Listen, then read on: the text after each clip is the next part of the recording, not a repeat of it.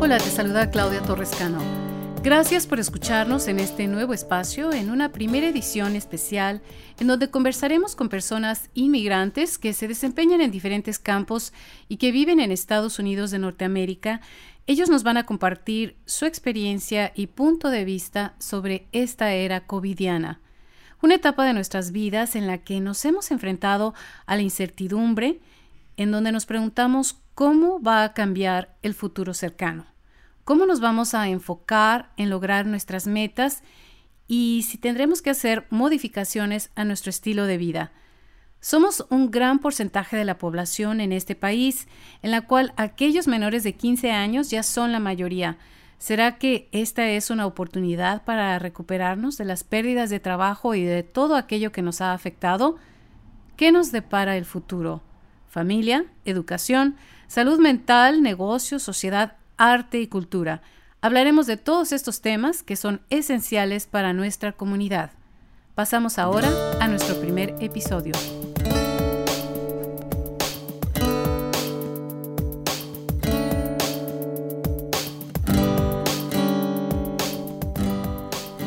El día de hoy nos da muchísimo gusto tener al padre Eduardo González. Él es el párroco de la iglesia de San Felipe. St. Philip's, conocida igual en inglés. Y el día de hoy queríamos platicar y compartir una charla, una conversación eh, para reflexionar sobre estos tiempos que estamos viviendo, sobre todo lo que ha estado sucediendo, sobre lo que debemos de aprender y la reflexión que debemos tener.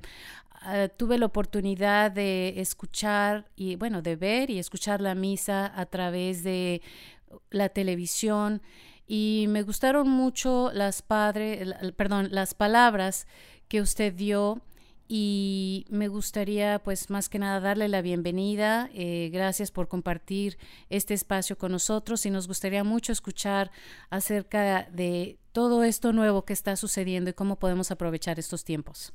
Bienvenido. Eh, gracias, Claudia. Eh, es un tiempo de, mucho reto para nuestra cultura, eh, especialmente en Occidente, que valora el confort, la comodidad, lo conveniente, lo divertido, lo agradable, lo gratificante.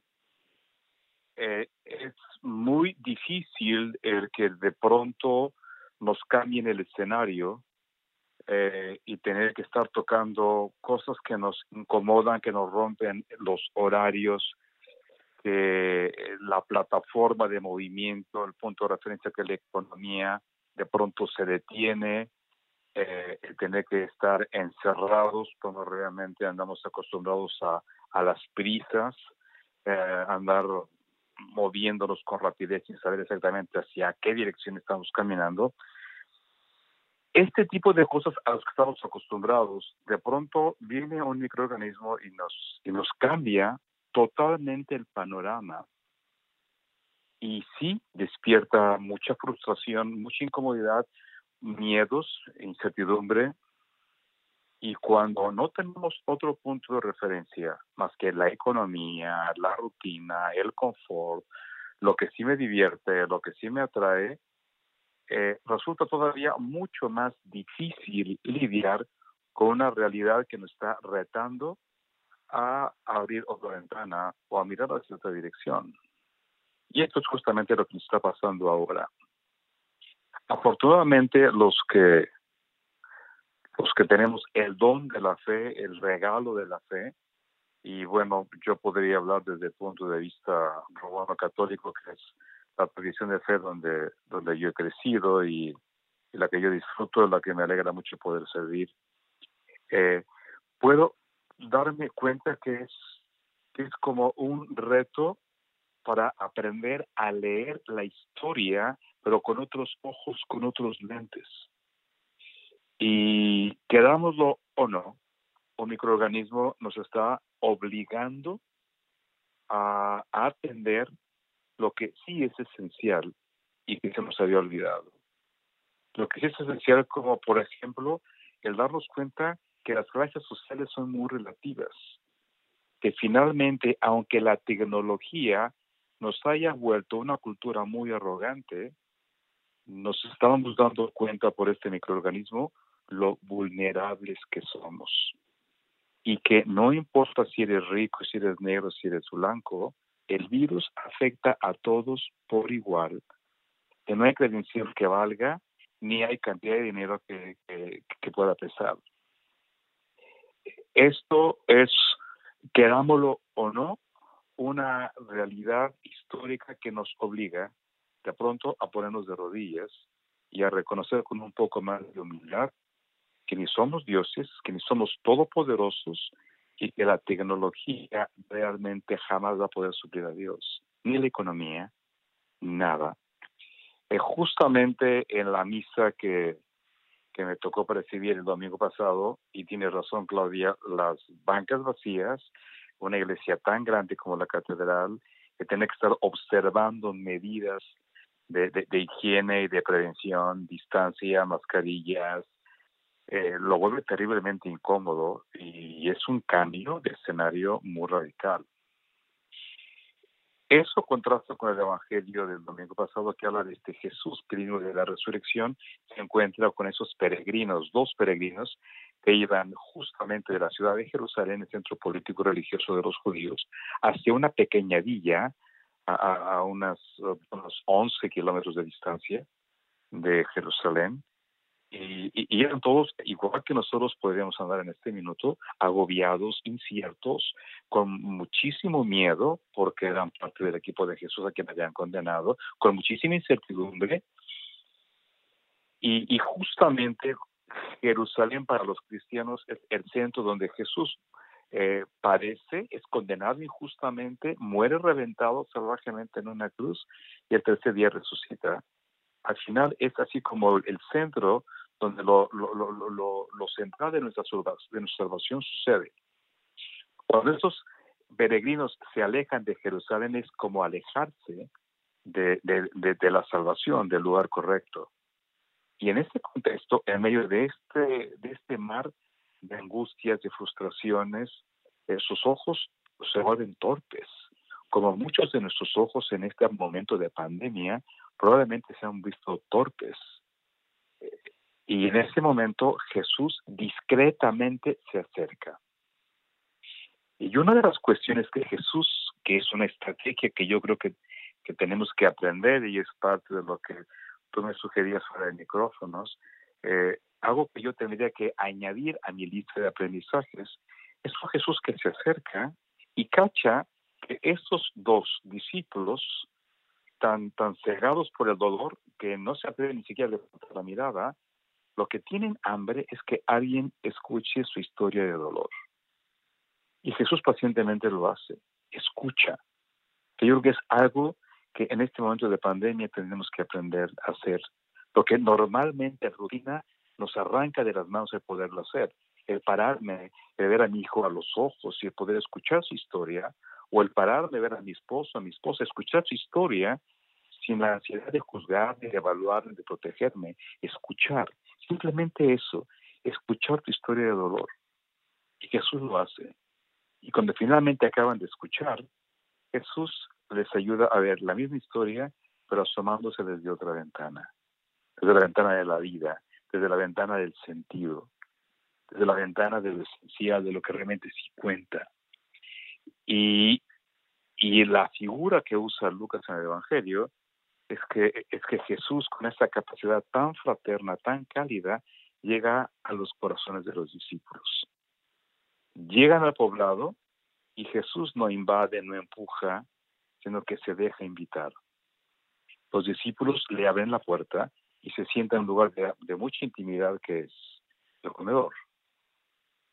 Y en el momento en que Jesús toma el pan y lo parte, que para los cristianos para todos que eh, gozamos de esta tradición judío-cristiana, protestantes y católicos, ortodoxos, etcétera, eh, eso para nosotros tiene una gran importancia. Partir el pan es darnos cuenta que para que las cosas puedan producir hay que romperlas. Una semilla tiene que reventarse para producir flores y frutos. En la comida para que alcance hay que partir y repartirla. El mundo no puede tener la gran cantidad de dinero en manos de pocos y la gran cantidad de y, la pobreza en manos de muchos. Tenemos que aprender a partir y a repartir. Y cuando Jesús parte y reparte, hace la conexión de la fracción del pan. Es un Jesús que se parte en Jerusalén, que se deja reventar y partir.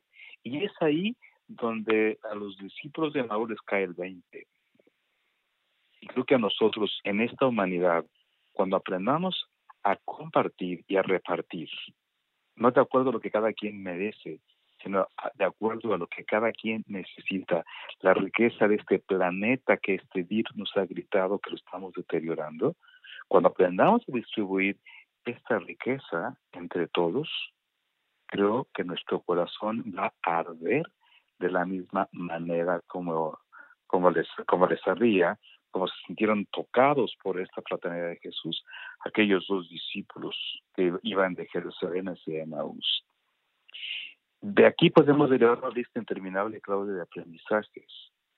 Aprender a escuchar, aprender a tocar lo esencial en la vida, lavarse las manos, colaborar en casa, ahorrar luz, eh, eh, cooperar con el vecino de, de, de, al lado, de enfrente, que a lo mejor se quedó sin empleo, no tiene para comer, es, es, poder escuchar la historia de dolor del otro para que realmente mi ayuda pueda ser oportuna. Si no les puedo empujar mi ayuda, tengo que escuchar la historia primero y después actuar en consecuencia. Tengo que aprender a descubrir que el planeta, no en nombre de la tecnología, podemos hacer lo que se nos pegue la gana. O sea, necesitamos desarrollar un sentido de comunidad, un, sentido ecológico, de respeto por la naturaleza, de respeto por el otro. Un virus, nunca nos hubiéramos imaginado que indirectamente pudiese llegar a ser un gran maestro. Sí, eh, claro, claro. E, es, es, es, tan importante todo este mensaje porque es como que un alto en el tiempo. De repente no hay las prisas, no hay las carreras, no hay el exceso de estrés y eh, de repente nos dicen que tenemos que poner atención y a descubrir en muchos de los casos muchos padres o madres en casa que están ayudando a sus hijos con las tareas, con el trabajo escolar, eh, están descubriendo que eh, cómo están aprendiendo, qué están aprendiendo, en qué están fallando y qué tipo de ayuda les hace falta, pero a la vez también aquellos padres que están trabajando en casa eh, los hijos los están viendo y se están dando cuenta del tipo de trabajo que ellos hacen, ¿no? Es, es como que de repente fue un alto para redescubrir lo que no habíamos visto, ¿no? Exactamente, sí que creo, que justamente va por ahí la cuestión. O sea, es darnos cuenta de que no de que no todo lo que es cómodo es de suyo ni lo más conveniente lo que más nos está ayudando, y mucho menos aquello que necesitamos. Es muy cómodo poner al niño y detenerlo con la televisión. Es muy cómodo seguir proclamando que, son mis derechos individuales y que el sentido de comunidad no existe. Eh, esto no es una cuestión solamente moral y religiosa. El virus nos está gritando en todos los tonos que el sentido comunitario es un sentido básico de sobrevivencia o desarrollamos un sentido comunitario de respeto por el otro, o nos puede costar la vida. Y yo creo que eh, sí. es increíble, ¿verdad? Que solamente esto haya venido a despertar todas estas inquietudes y estas dudas, pero también estamos viendo que hay muchos hogares en los cuales ya existía ese abuso, ese abuso eh, puede ser verbal o físico, aún está empeorando y esperemos que no siga sucediendo y que de alguna manera estos adultos que están cuidando a los niños que puedan evitar y que puedan llegar a entender que realmente los niños son un ser mágico, un ser que debemos de apreciar y que debemos de cuidar y amar, ¿no? Sí, pero también que los podamos educar. Porque si ahorita no educamos y si el niño no se educa, a que, a que no todo es gritar, llorar y pedir. y, eh, hay, que educar. no se vale reaccionar. No se vale, el, abuso es, es una falta de sentido de respeto y es el no haber cachado que la principal tarea con un niño es, es educarlo. Y educarlo es acercarle puntos de referencia reales y muy claros y ayudar al niño que se sienta muy importante y muy valioso porque puede hacer muchas cosas al respecto. No solamente llorar y gritar para que le den las cosas. Porque hoy en día yo veo que de pronto o hay papás que abusan de niños o hay niños que empiezan a abusar de los papás. Porque, porque, no hay autoridad, porque papá se ha refugiado en sus cosas, porque nos hemos encerrado en nuestro metrito cuadrado y ese sentido del otro eh, se nos ha deteriorado, Claudia, se ha deteriorado muchísimo. Por eso el abuso, por eso la agresión, porque lo que quiere es proteger mis intereses, proteger mi bienestar. Entonces, eh, yo quiero que me, que me respeten mis cervezas y mi alcoholismo, o yo quiero que me respeten mis tiempos en Facebook. O el niño dice, bueno, yo quiero que me respeten mis... Pues cada quien empieza a, a, poner sus rayas y nos empezamos a quebrar y, una, y un mundo fracturado cobra precios muy caros. Y, eh, eh, si yo educo al niño, el niño sabe tiene que, que tiene que lavarse las manos, un poco lo que estoy insistiendo en las misas diarias por, por Facebook. Eh, el, la liturgia de la misa tiene ritos de purificación. Y en casa lo mismo, papacito. En casa, si no si no limpias tu baño, el virus se puede, se puede alojar ahí. Y no solamente este virus, cualquier otro. Entonces, hay que desarrollar hábitos de limpieza, hay que lavarse las manitas, tienes que poner tus, tu, tu ropita sucia en el cajón adecuado, tienes que darle a mami a poner la mesa, a quitar, a limpiar. Ah, no es de que yo llego y voto, no es de que salgo y entro sin limpiarme los pies, es que hay un problema afuera y tú eres tan poderoso que puedes hacer muchas cosas al respecto y te, y te educo y, y, juntos, porque estamos encerrados, vamos dándonos el permiso de reeducarnos eh, y los adultos también creo que tenemos que aprovechar esta escuela del coronavirus 19 como una escuela para adultos. Así es.